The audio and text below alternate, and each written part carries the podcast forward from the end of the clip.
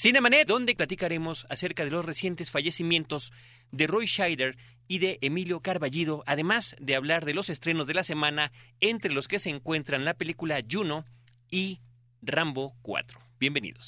Le Cine, vive escenas. La mejor apreciación de la pantalla grande en Cinemanet. Carlos del Río y Roberto Ortiz al micrófono. Bienvenidos. Enos aquí a Roberto Ortiz y un servidor Carlos del Río dándoles la más cordial bienvenida. También tendremos, eh, Carlos, eh, una cápsula con eh, Paula Astorga que siempre nos habla con mucho entusiasmo de cada una de las emisiones del Festival Internacional de Cine Contemporáneo de la Ciudad de México, en esta ocasión acompañada por Gabriel Figueroa, que está preparando un evento que tiene que ver con el cineclubismo. Pues ahí estamos arrancando Cinemanet y empezamos con esto. Noticias en Cinemanet. Pues Roberto Ortiz, tristemente tenemos que dar la noticia de eh, muertes de personas relacionadas con el ámbito cinematográfico. Esta semana, el actor estadounidense Roy Scheider fallece a los 75 años ¿De qué murió, edad, Carlos? De complicaciones de cáncer. Complicaciones de cáncer que ya venía, con los que venía luchando desde hace algunos años. Y Porque estuvo a punto de morirse en una película, ficción por supuesto, a partir de un infarto de un artista en la película All That Jazz, que fue muy celebrada en su momento, una película que tiene eh, momentos extraordinarios eh, de música y donde él interpreta precisamente a un personaje que a partir de esta situación eh, terrible en su vida hay una especie de paréntesis en donde posiblemente tenga que enfrentarse con la muerte y debe obligatoriamente de manejar una reflexión sobre su vida. Roy Scheider es uno de estos actores que se consagran en la década de los 70, Ujú. en la época en la que encontramos a gente como Robert De Niro, como Dustin Hoffman, como Al Pacino. No de ese nivel, por supuesto. Es contemporáneo, es contemporáneo, estuvo a punto de hacer el papel que finalmente le tocó a Robert De Niro en El francotirador, en The Deer Hunter, pero eh, su primer gran participación cinematográfica se da en 1971 en la película Contacto en Francia, un thriller que sigue siendo referencia a la fecha de cómo hacer una buena película policial. En esa ocasión, en el 71, o bueno, más bien ya en el 72, lo nominan a el Oscar como actor de reparto, una de las dos nominaciones que habría de tener. En el 75, el mundo entero sabe quién es a propósito del estreno internacional de la película Jaws, Tiburón, que lo convirtió de verdad en un hombre, eh, en una estrella fulminante en ese momento. Fue tal además el éxito de la película de Tiburón que hubo secuelas, desafortunadamente menores todas ellas. Él participa en la primer secuela, en Tiburón 2, y justamente por estar comprometido con Tiburón 2 es que no le dan el papel de eh, la película, en la película de El Franco eh, Tirador. Por cierto que en Tiburón tiene una de las frases que el American Film Institute eh, pues da como de las más conocidas en la historia del cine, la frase número 35, cuando él observa por primera vez al gran tiburón blanco, se echa para atrás aterrorizado y mudo y tan solo alcanza a decir, You're gonna need a bigger boat. Vas a necesitar un barco más grande aludiendo al tamaño de la bestia a la que se iba a enfrentar. Mató dos tiburones, mató con una explosión al tiburón en esta película del 75 y años después electrocu- electrocutaría a todavía uno más grande. En el 79 se da la película All That Jazz, justamente la que mencionabas Roberto, donde interpreta a Bob Foss, al director Bob Foss, y donde también lo nominan ahora sí como mejor actor protagónico. Después ya vendrían otro tipo de, de participaciones, como Relámpago Azul en 1983, una película tiene de buenas acción escenas de acción. Muy buenas escenas de acción. Una película, además, que eh, su principal propósito era dar a conocer al público las medidas antiterroristas que habría para las Olimpiadas de Los Ángeles del 84 y entre ellas estaba este helicóptero de alta tecnología. En 1984, la secuela de 2001, Odisea del Espacio, 2010, el año que hicimos contacto y eh, más adelante en el 93 y durante tres años fue protagónico de una serie producida por Steven Spielberg que se llamó Sequest Deep Space Vehicle, Sequest DSV, que era una suerte de emulación de lo que hacían en Viaje a las Estrellas, pero ahora en el fondo del mar. Así que este Matatiburones Se nos fue Roberto a los 75 años de edad. De una de sus actuaciones más recientes la vimos en Punisher, cuando sale como el papá de Frank Castle. Y quedan dos películas que apenas se estrenarán este año en las que él participó. Dark Honeymoon, eh, Luna de Miel Oscura y Iron Cross, La Cruz de Hierro. La pregunta es, ¿seguirá lidiando en el más allá con tiburones? Descanse en paz este actor del cine hollywoodense con una magnífica presencia en el cine comercial. Roy Scheider. Y bueno, por otra parte, tendremos que lamentar pero fue un hombre que vivió muchos años, nació en 1925 y muere apenas recientemente en la ciudad de Jalapa, Emilio Carballido. También hace pocos años, Carlos, murió Hugo Argüello, Hugo Argüelles, otro dramaturgo de origen eh, veracruzano, que son seguramente eh, los más importantes en esta línea de trabajo creativo que arroja, que aporta el Estado de Veracruz en la dramaturgia eh, nacional. En el caso de Carballido, bueno, hemos leído en los periódicos lo que ha sido su trascendencia en obras, en cuento, en literatura, y poco se habla de su trabajo, su aportación en el campo del cine.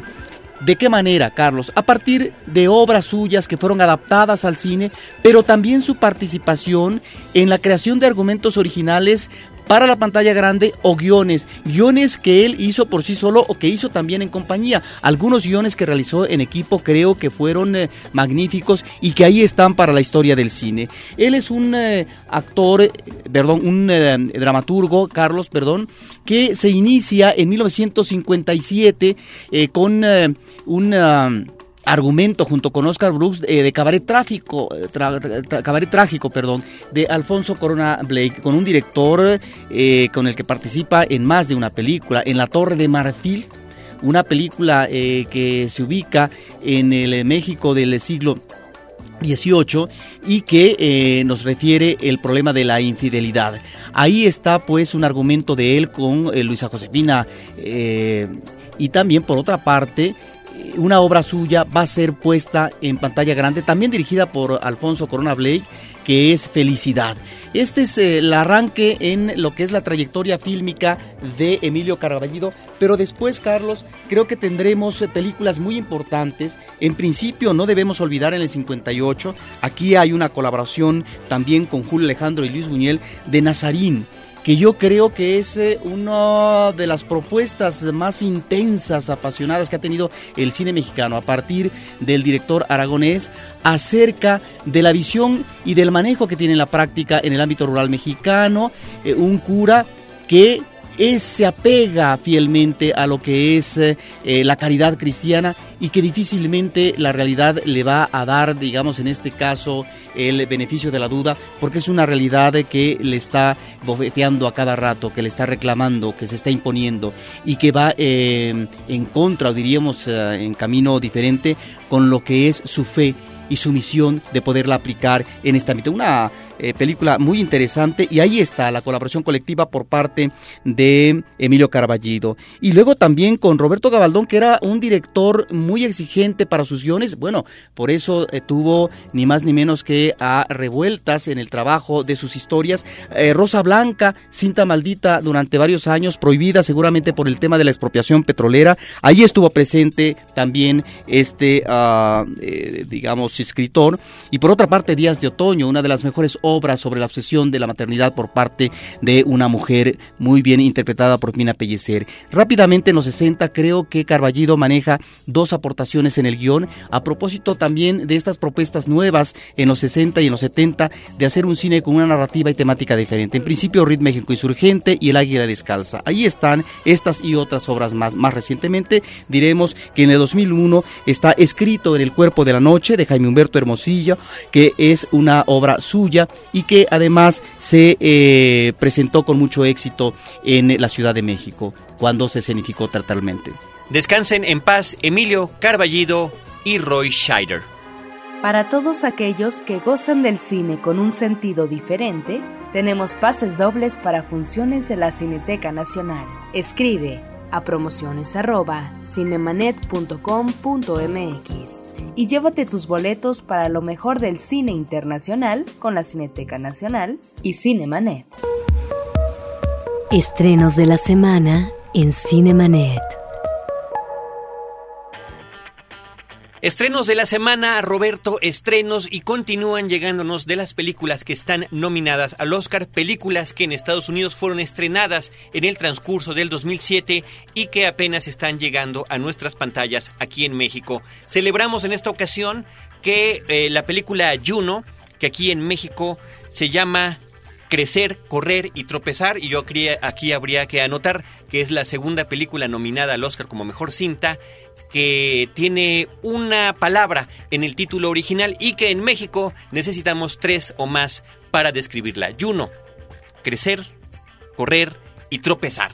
Roberto Ortiz es una película dirigida por Jason Reitman, que por cierto es el hijo de Ivan Reitman, aquel director de comedias que en los 80 nos trajo, por ejemplo, las películas de Ghostbusters o más adelante con Arnold Schwarzenegger, Kindergarten Cop o Junior. ¿no? Policía de en el Kinder.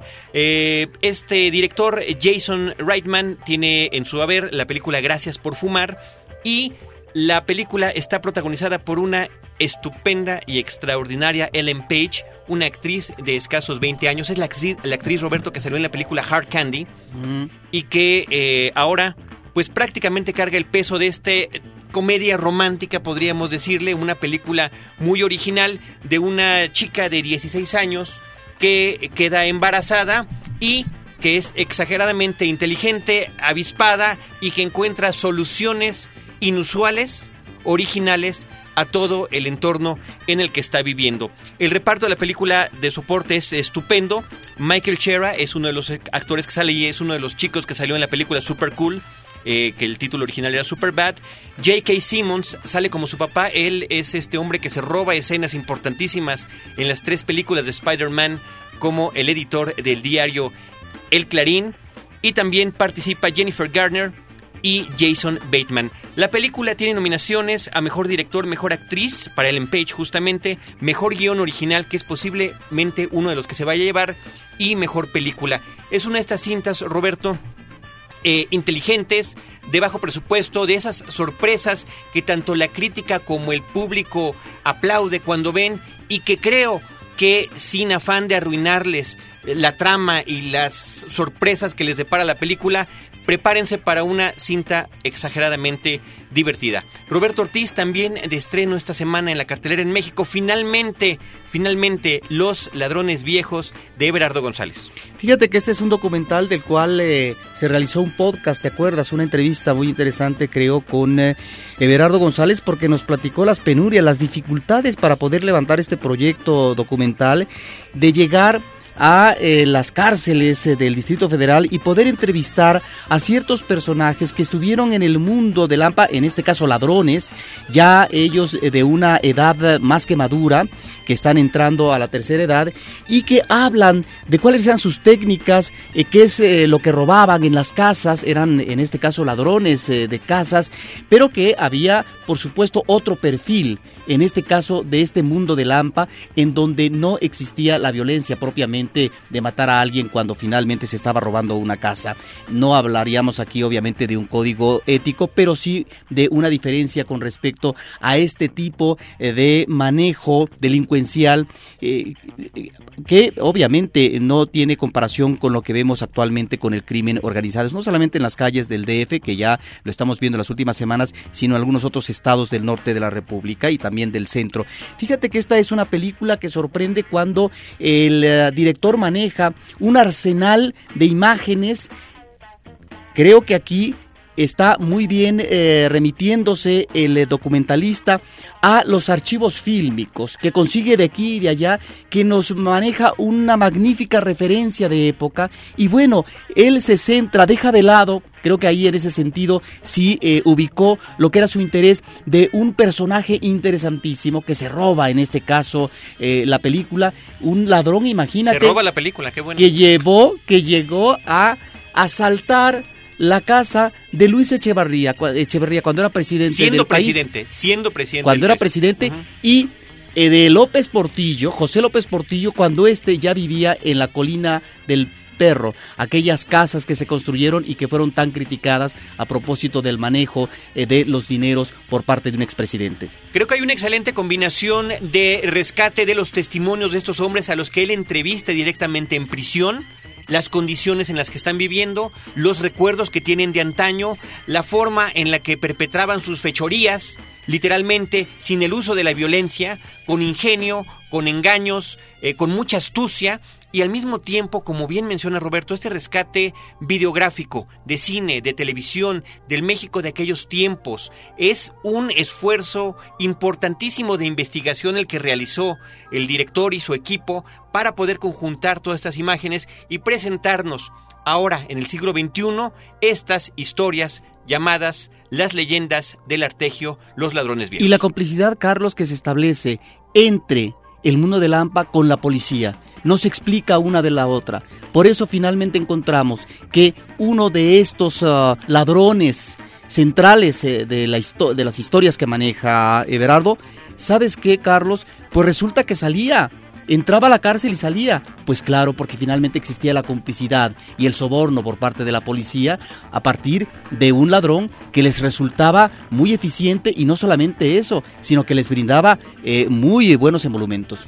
Y además de que cada que lo apresaban, subían de puesto estos, estos jefes policíacos y después, unos meses después, lo dejaban ir. En fin, las leyendas del artegio. El artegio son las técnicas de robo que tenían estos hombres.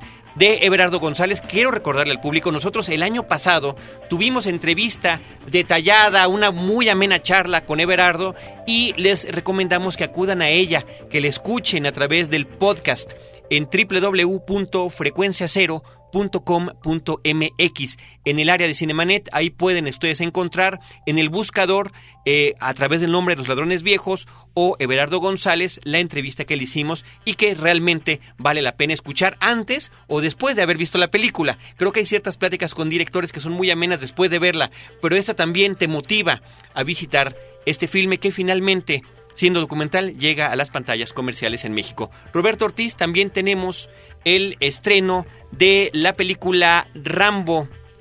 Rambo ahora se llama Regreso al Infierno, es la cuarta película del personaje que eh, naciera en una novela y que diera a vida a Sylvester Stallone cinematográficamente en el año de 1982.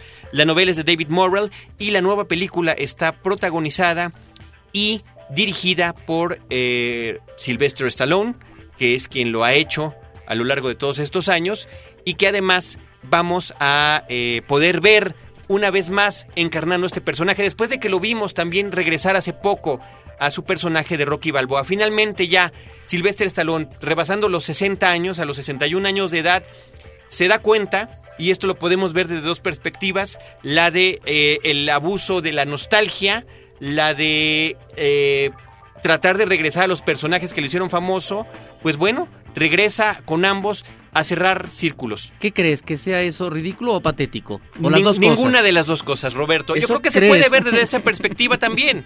Pero finalmente, mucha gente que creció con estas películas, que era el cine de acción de los años 80, que también es una época. O sea que eh, Rambo es un cine para viejitos.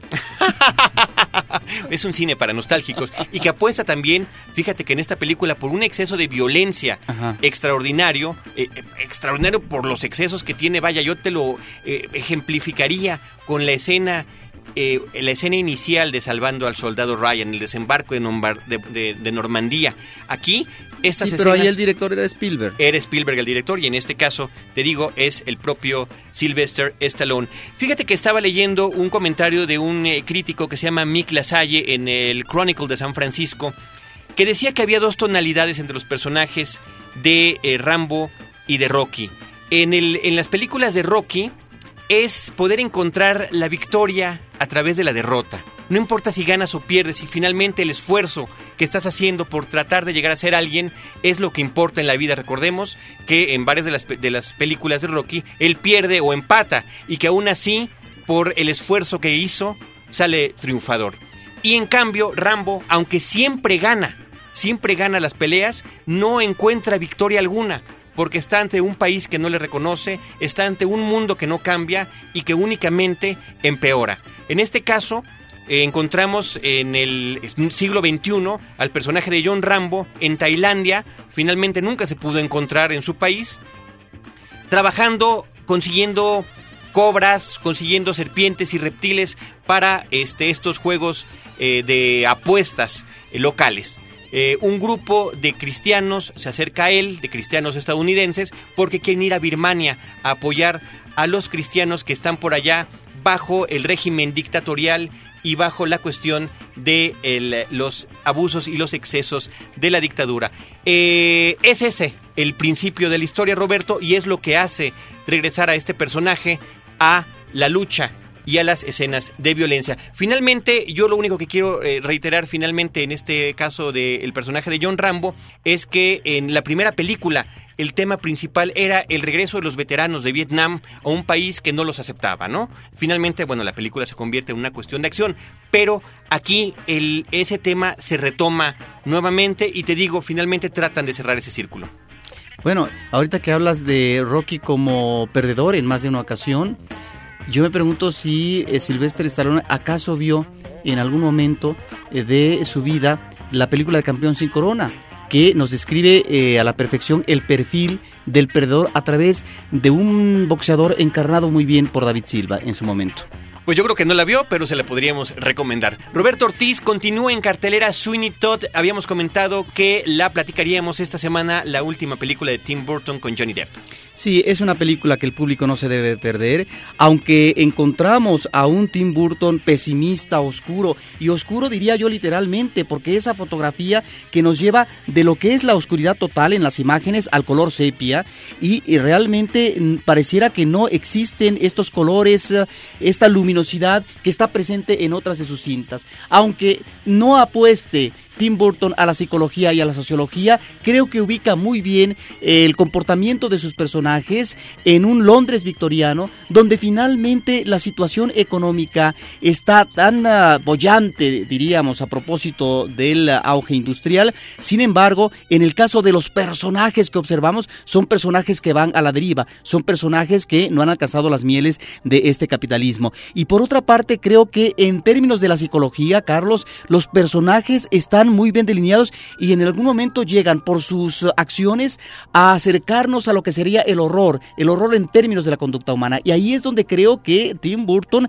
eh, se vuelve muy pesimista en lo que es eh, la naturaleza humana, Carlos. No solamente en la cuestión de un niño, eh, no solamente en la cuestión de un personaje femenino, sino en el personaje principal. No hay, pareciera, Carlos, para los personajes de su un presente que pudiera ser alentador o, en el cual se pudieran ellos agarrar, porque el, pasado es un lastro que los domina y pareciera que tampoco existe un porvenir en los personajes jóvenes que están ahí desde el principio de la cinta. Es una película formidable con una música eficaz, portentosa, que además va muy en línea con estos uh, elementos visuales que se vuelven desbordantes en algunos momentos y que se empatan con lo que podría ser el cine gore, la fotografía, las actuaciones, la ambientación. Es un cine musical diferente, Carlos, y es un cine musical que hay que ver y que hay que disfrutar. Es importantísimo eso que me mencionas. Eh, Todd, el barbero demoníaco de la calle Fleet,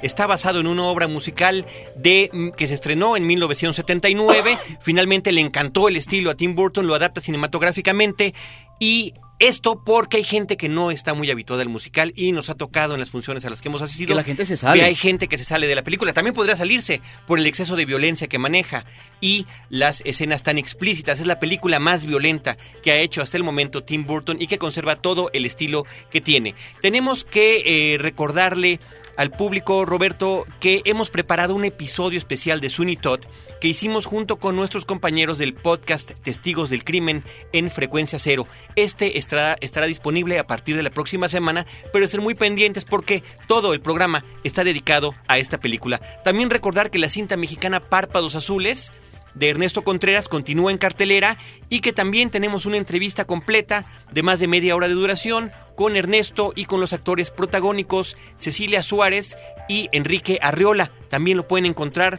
en el episodio número 195 de Cinemanet. Vamos a escuchar música, Roberto. Es una rola breve, pero que aparece en la película de Juno. Es con la que abre los créditos. Una forma estupenda, creativa que además te envuelve y te atrapa desde el primer momento en la historia de esta chica llamada Juno McGough. La rola se llama All I Want Is You y el intérprete es Barry Louis Polizar. If I was a flower growing wild and free, all I'd want is you to be my sweet honeybee. And if I was a tree growing tall and green, all I'd want is you to shade me and be my leaves.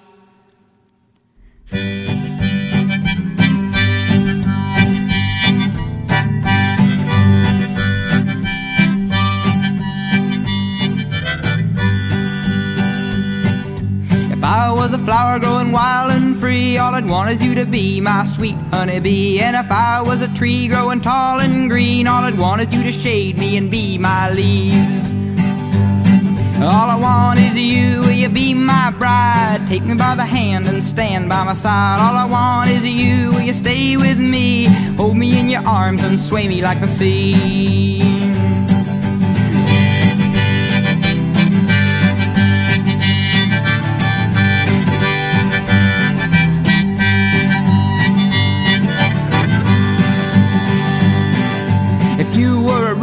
The mountains tall, the rumble of your water would be my call. If you were the winter, I know I'd be the snow, just as long as you were with me when the cold winds blow. All I want is you, will you be my bride? Take me by the hand and stand by my side. All I want is you, will you stay with me?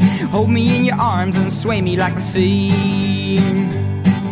If you were a wink, I'd be a nod. If you were a seed, well, I'd be a pod. If you were a floor, I'd wanna be the rug. And if you were a kiss, I know I'd be a hug. All I want is you, will you be my bride? Take me by the hand and stand by my side. All I want is you, will you stay with me? Hold me in your arms and sway me like the sea. If you were the wood, I'd be the fire. If you were the love, I'd be the desire. If you were a castle, I'd be your moat. And if you were an ocean, I'd learn to float. All I want is you, you be my bride? Take me by the hand and stand by my side. All I want is you, you stay with me? Hold me in your arms and sway me like the sea.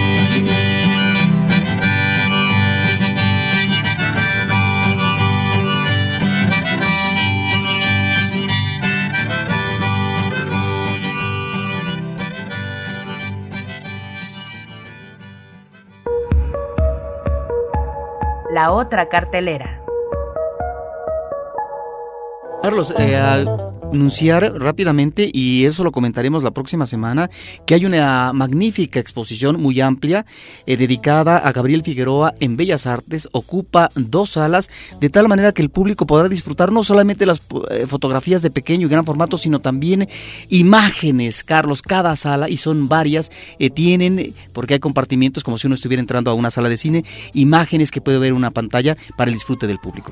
Roberto Ortiz, ahora en la parte de la otra cartelera vamos a integrar la entrevista que tuvimos con Paula Astorga y con Gabriel Rodríguez, que eh, Paula Astorga es la directora del FICO, el Festival Internacional de Cine Contemporáneo de la Ciudad de México, que está ya por comenzar la próxima semana.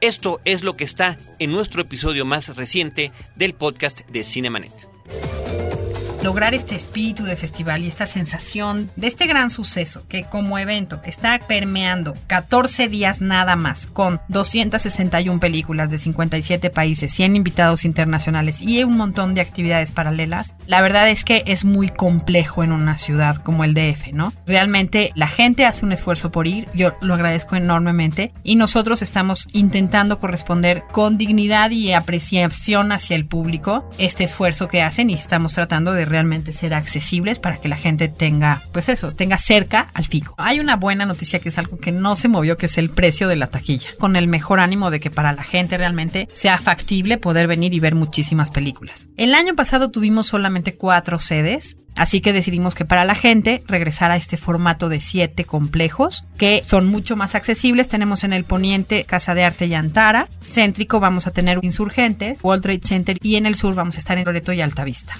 Aparte también está la Cineteca Nacional, que es una de las sedes paralelas fundamental, y el Hotel Condesa de F. Este año en la programación tenemos cinco retrospectivas. Entonces la gente me decía, ¿por qué si es un festival de cine contemporáneo pone cinco retrospectivas? Y yo decía, bueno, porque son los contextos. Realmente, ¿qué está pasando en el discurso formal? Formal cinematográfico y en términos de lenguaje. Entonces sí estamos preocupados por los nuevos directores y sí tratamos de ser muy congruentes con eso. Pero no tendría equilibrio esta intención formativa de funcionar como una ventana verdadera para entender las cinematografías del mundo. Y en ese orden de ideas es donde integramos los trabajos completos de los directores, ¿no? Para mí más que hablar sobre retrospectivas, aunque son eso, me gusta hablar de filmografías. Llevar, digamos, más lejos cuando se dice formación del público, cuando se dice creación de nuevos espectadores como críticos, conscientes, después ya les llamaríamos justo cinéfilos tiene que ver con la palabra de los cineclubes, ¿no? Y el FICO tiene un cineclub, es un cineclub que trabaja, digamos, el resto del año. Con ese antecedente es que desde hace un año estamos trabajando juntos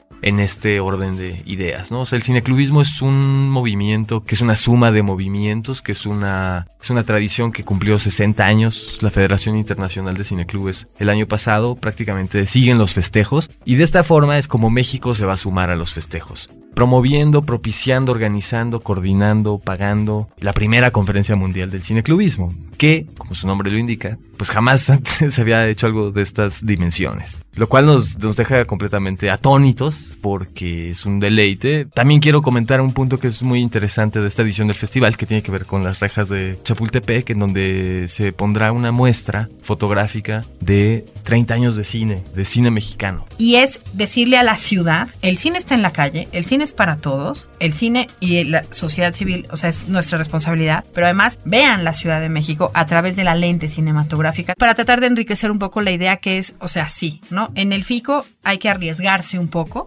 No hay que buscar grandes nombres, no hay que buscar estrellas de Hollywood porque no las van a encontrar, pero sí van a encontrar talento y sí van a encontrar un ejercicio verdaderamente profundo de nuevos tratamientos estéticos en términos formales y en términos de cine. En la página del FICO viene toda la información. Porque nada mejor que el cine, Cinemanet en podcast.